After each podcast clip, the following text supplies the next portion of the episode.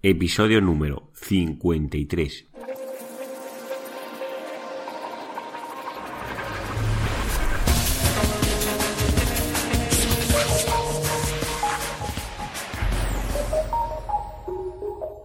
Muy buenos días, queridos oyentes. Nos encontramos un día más con un podcast nuevo de SEO profesional. Ya sabéis, el programa donde hablo, donde narro, pues todos los consejos para posicionar nuestros proyectos en los más altos y recibir un gran número de visitas de forma orgánica.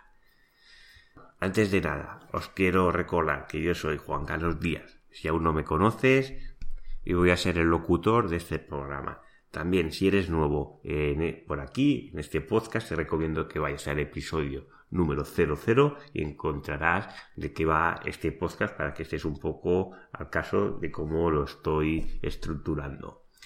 También, si me quieres encontrar, me puedes localizar en seoprofesional.net os puedo anunciar que también me podéis encontrar solo introduciendo las palabras SEO profesional en el buscador, porque por fin he logrado esa primera posición que iba buscando ya hace un tiempo que llevo trabajando. Las semanas pasadas no os lo había anunciado porque estaba un poco bailando, estaba entre la segunda y la primera posición, pero ahora esta semana ya parece que está estable y estoy en primera posición. Si no me veis en esta posición, también me lo podéis comentar porque a veces depende del punto geográfico donde estéis, pues puede variar la, la posición y se veis interesante. Pero por los datos que yo tengo en España, estoy primero en todas las provincias o localidades de España, por lo menos de España. Del extranjero ya no lo sé.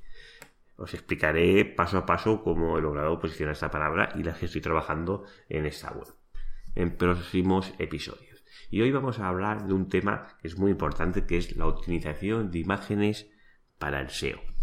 Muchas veces cuando pensamos en las imágenes, bueno, está el factor de SEO on page, la parte interna que es la optimización de las imágenes para que la web cargue rápido y que tengamos un buen SEO on page, pero también no nos tenemos que olvidar que hay otro buscador en Google que está solo especializado en buscar imágenes.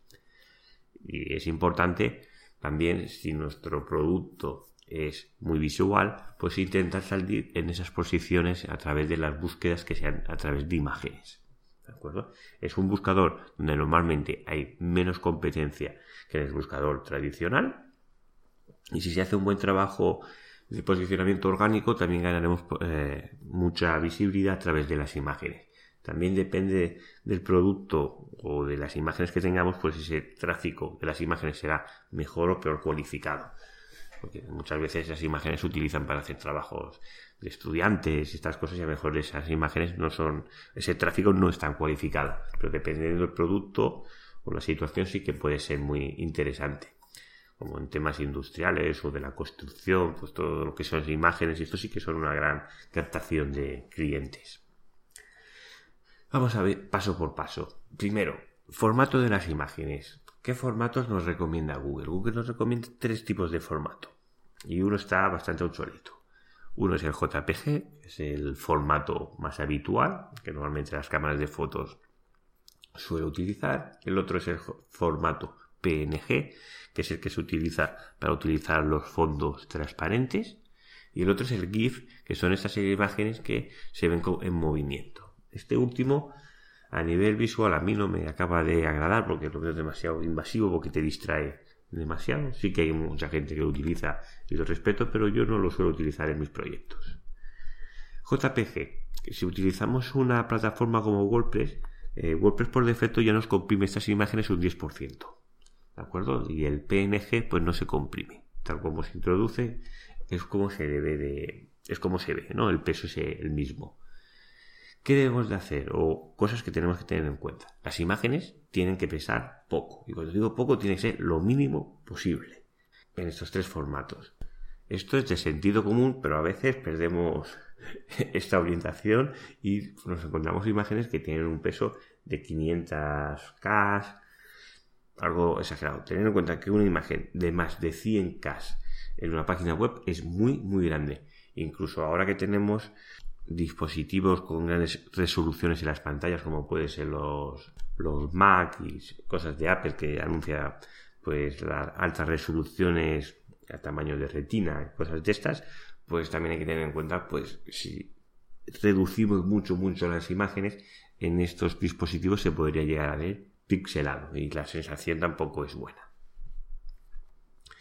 Otra cosa importante, después de elegir el JPG o el PNG, normalmente se recomienda el JPG, que es el más habitual, y el PNG porque cuesta más de reducir, se suele utilizar solo para los fondos en transparente, como puede ser el logo o similar.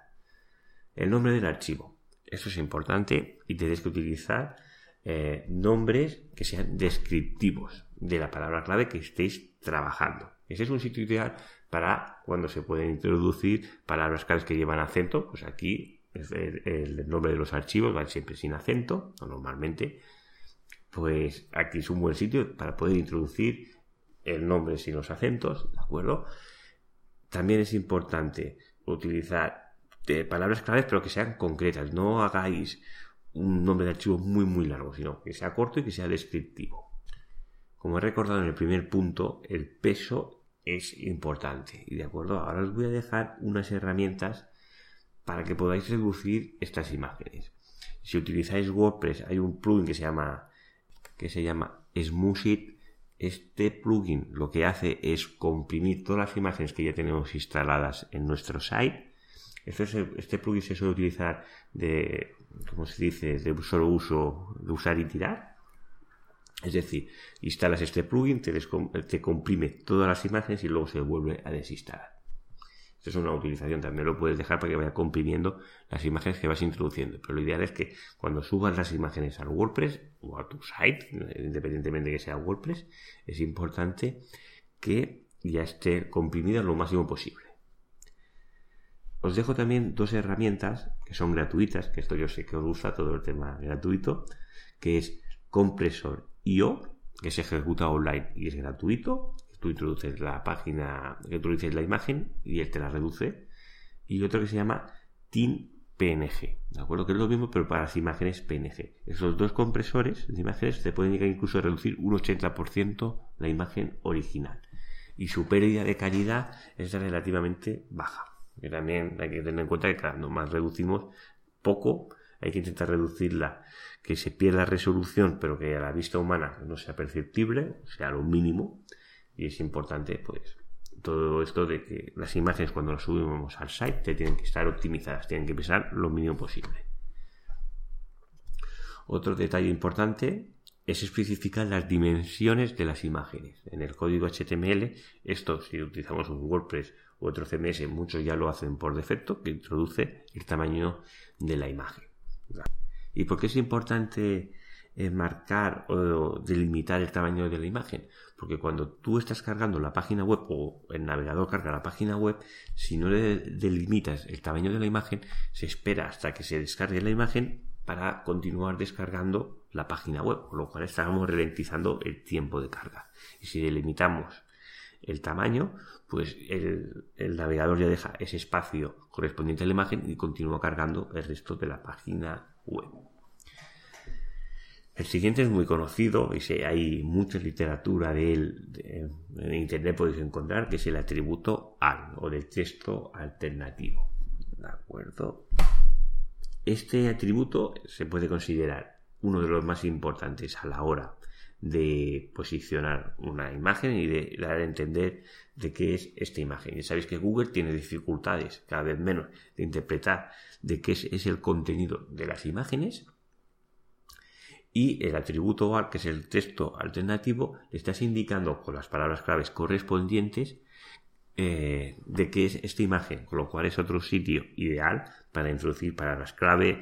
Aquí eh, también se puede introducir esos fallos ortográficos que a veces se utilizan para escribir tu palabra clave. También es importante no extenderse muy la longitud de estas palabras clave tiene que ser concreta, no podemos escribir una parrafada enorme, tiene que sería spam, tiene que ser cuatro, cinco, seis palabras, pero no más, y que sea un texto descriptivo, ¿de acuerdo?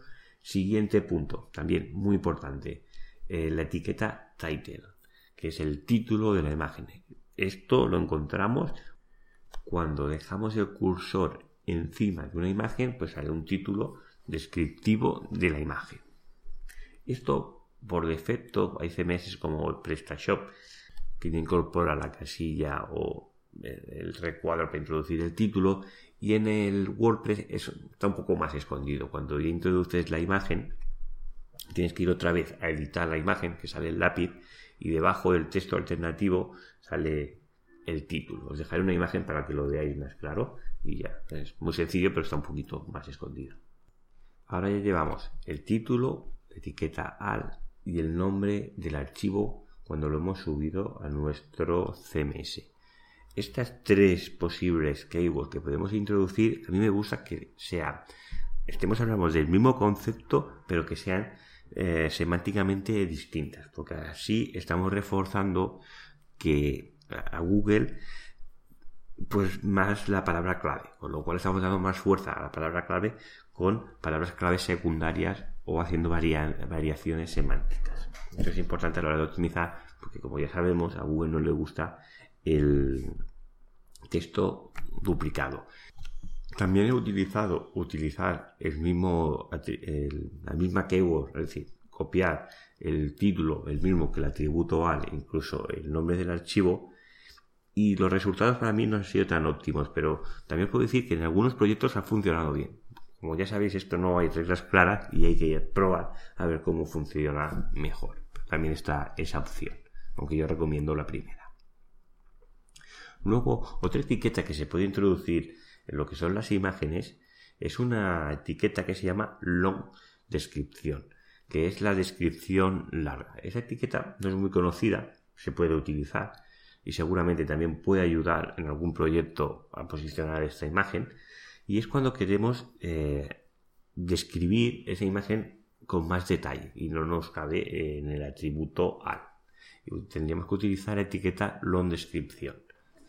Os dejo una imagen en, el post de en el post o en el podcast mejor dicho de esta entrada donde en esta imagen en la descripción donde en esta página hago pues eh, utilizo esa etiqueta. Esta etiqueta no es para que introduzcas una descripción larga sino lo que haces es introducir otra página que creas para esta etiqueta donde describes exactamente qué hay en esta imagen.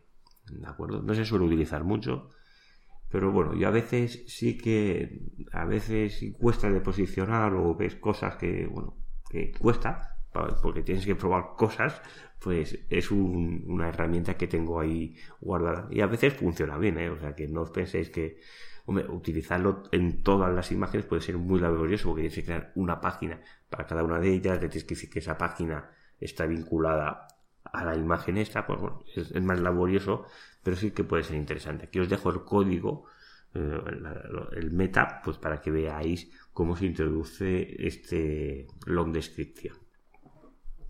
Otro factor importante es que la imagen esté rodeada del contenido relacionado. Es importante que si en esta página web, que hablo de SEO principalmente, y pongo una imagen de un jamón, pues claro, no, no pega mucho, ¿no? Y ahí descolocamos a Google y, y, es lo que no debemos de hacer.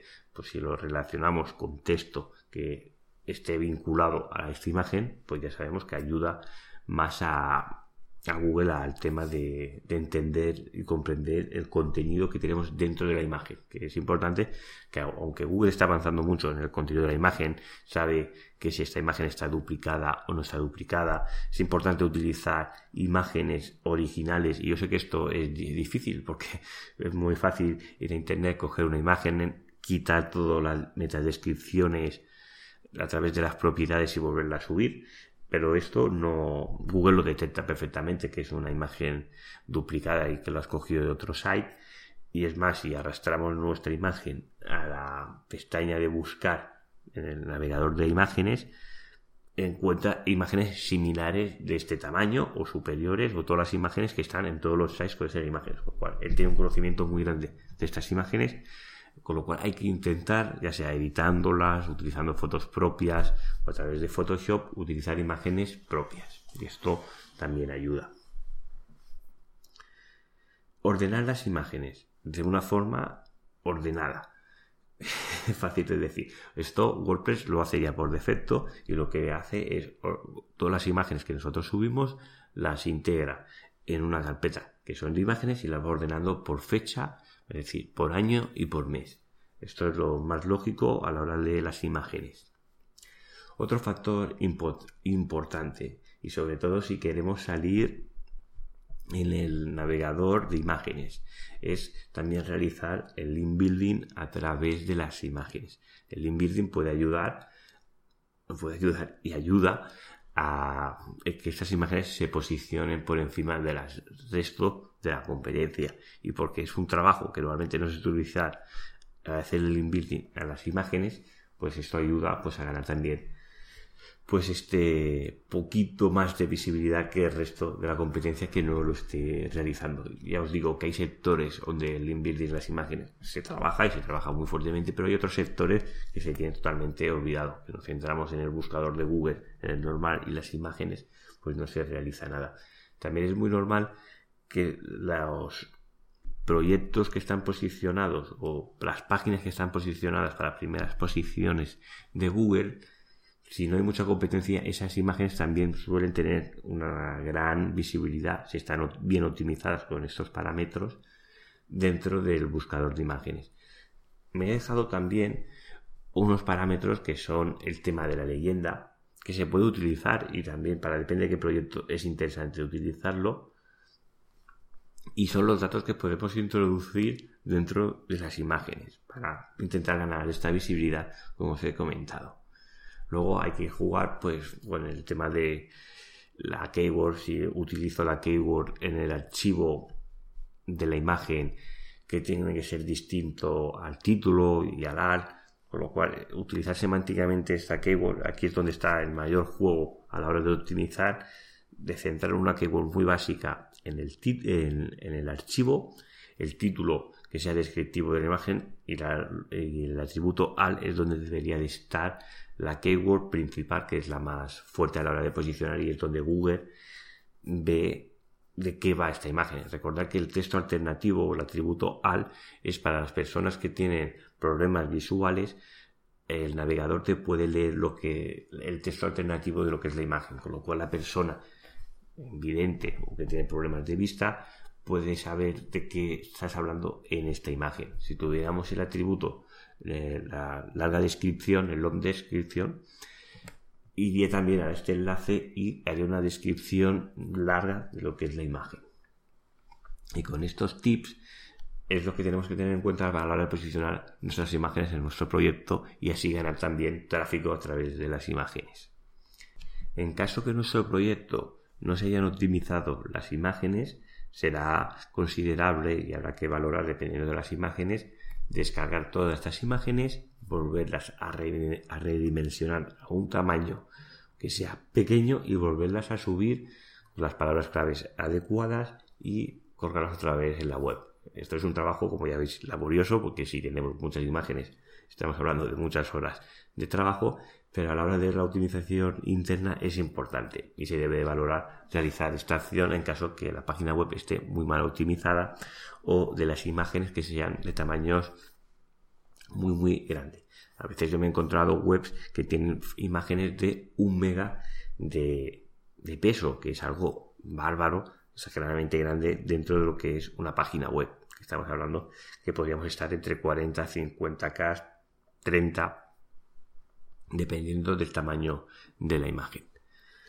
Pues hasta aquí el programa de hoy. Te quiero agradecer a ti que estés al otro lado, que este programa pues es posible gracias a ti que estás al otro lado escuchándome, que estás enviándome ese feedback de qué te parece o qué cosas te gustaría más que hablara o de qué temas te gustaría más que tocara.